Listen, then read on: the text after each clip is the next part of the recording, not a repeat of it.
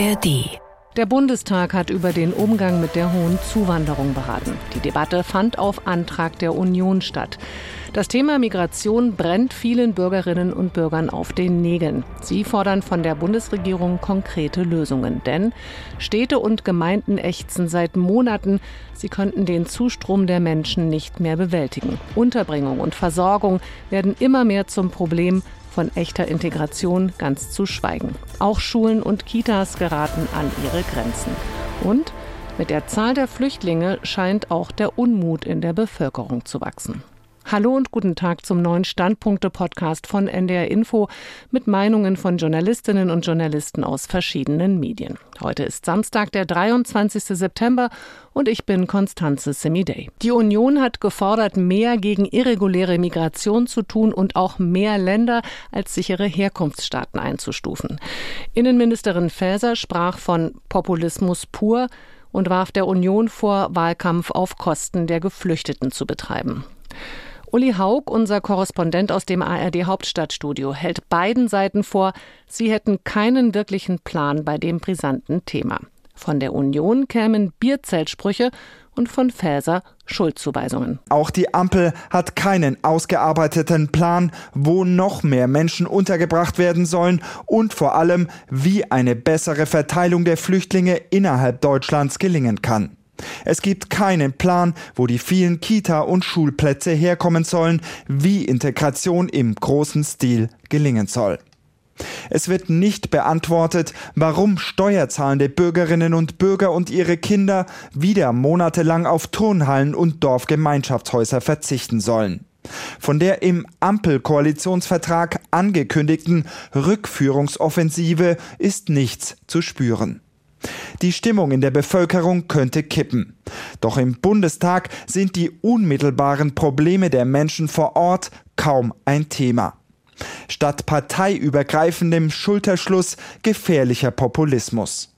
Die von der Union im Bundestag angeregte Migrationsdebatte hat eine weitere Chance vertan. Ein Kommentar von Uli Haug. Für die Hannoversche Allgemeine Zeitung sollten bei der Bundesregierung längst alle Alarmglocken geklingelt haben. Deutschland steuert auf die nächste Flüchtlingskrise zu. In diesen ersten acht Monaten des Jahres lag die Zahl der Asylanträge mehr als 77 Prozent über der des Vorjahreszeitraums. Hinzu kommen mehr als eine Million Flüchtlinge aus der Ukraine. Gerade aus der Erfahrung der Flüchtlingskrise 2015-16 heraus ist unverständlich, warum Bundeskanzler Scholz die Migrationsfrage nicht zur Chefsache macht. Die Süddeutsche Zeitung aus München sieht die Ampel vor vielen schwierigen Aufgaben. Die Bundesregierung muss sich stärker dazu bekennen, im Asylrecht legale Zuwanderungswege nach Deutschland zu etablieren. Nur so ließe sich wohl das Sterben auf dem Mittelmeer bremsen. Der Kampf gegen Schleuser muss noch härter geführt werden. SPD, FDP und Grüne müssen sich dringend auch schmerzhaften Debatten stellen. Die Migration wird kaum abnehmen. Klimawandel, Armut und Kriege werden sie zur Daueraufgabe machen. Die Badische Zeitung aus Freiburg ist etwas nachsichtiger mit der Politik. Für sie ist das Thema Migration zu komplex und zu global, als dass es dafür einfache Lösungen gäbe. Natürlich ist es möglich, die Liste der sicheren Drittstaaten sinnvoll zu erweitern und die Kontrollen an der Grenze weiter auszubauen, obwohl die Polizei vor falschen Erwartungen warnt.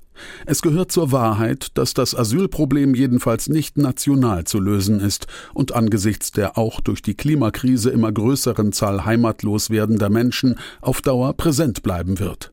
Wer die Vorstellung vermittelt, ein paar schnell installierte Maßnahmen könnten daran etwas ändern, schürt falsche Erwartungen. Ganz anderes Thema. Jetzt ist es richtig offiziell. Der Deutsche Fußballbund hat bestätigt, dass Julian Nagelsmann neuer Bundestrainer wird. Sein Vertrag geht bis Ende 2024 zunächst. Der mit 36 Jahren jüngste Bundestrainer aller Zeiten soll die Nationalmannschaft zum Sieg führen bei der Heim-Europameisterschaft im kommenden Jahr. Und das will er auch. Generell nimmt man am Spiel oder am Turnier schon teil, um es auch zu gewinnen. Ja, da bedarf es sehr viel dafür, aber das ist, glaube ich, klar, dass wir jetzt da nicht hinfahren und sagen, wir wollen, äh, weiß ich nicht, eine gute Vorrunde spielen, sondern wenn man irgendwo teilnimmt, dann meistens auch um es zu gewinnen. Maximilian Rieger vom Deutschlandfunk sieht den neuen Trainer unter großem Druck. Für Nagelsmann ist der neue Job Chance und Risiko zugleich. Die Nationalmannschaft befindet sich in einer Krise. Viel schlimmer als zuletzt kann es kaum noch kommen. Gleichzeitig hat Deutschland trotz aller Diskussionen immer noch viele gute Spieler.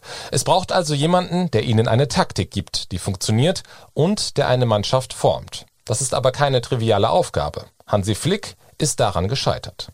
Sollte es Nagelsmann gelingen, ein Team aufzustellen, das wieder mit Begeisterung und Erfolg Fußball spielt, dann hätte er in Zukunft alle beruflichen Optionen. Mit 36 Jahren dürfte der DFB nicht seine letzte Trainerstation sein.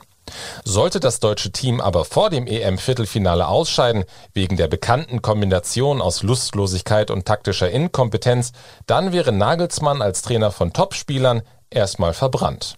Auf eine gewisse Art ist der DFB mit seiner Entscheidung also mutig, gleichzeitig ist er aber auch einfallslos. Nagelsmann war die offensichtliche Wahl, viele echte Alternativen gibt es nicht. Ein Kommentar von Maximilian Rieger vom Deutschlandfunk. Klaus Vetter vom Tagesspiegel findet, dass Nagelsmann gut ist für das DFB-Team, aber das Risiko für den noch jungen Trainer sei hoch. Dass Nagelsmann mit gutem Ruf, aber wenigen Titeln antritt, die Pokalsiege in Leipzig holten andere, nur Meister werden mit dem FC Bayern ist nicht außergewöhnlich, bedeutet auch, für den Neuen steht für seinen Karriereverlauf viel auf dem Spiel bis zur EM, denn er will danach zu einem großen Club weiterziehen. Der Neue muss gewinnen. Und das waren die NDR Info Standpunkte für heute. Den nächsten Podcast mit Meinungen aus den Medien zu einem neuen Thema gibt es am Montag wieder. Ihr findet unseren Podcast in der ARD Audiothek und ihr könnt ihn auch abonnieren. Ich wünsche einen schönen Tag.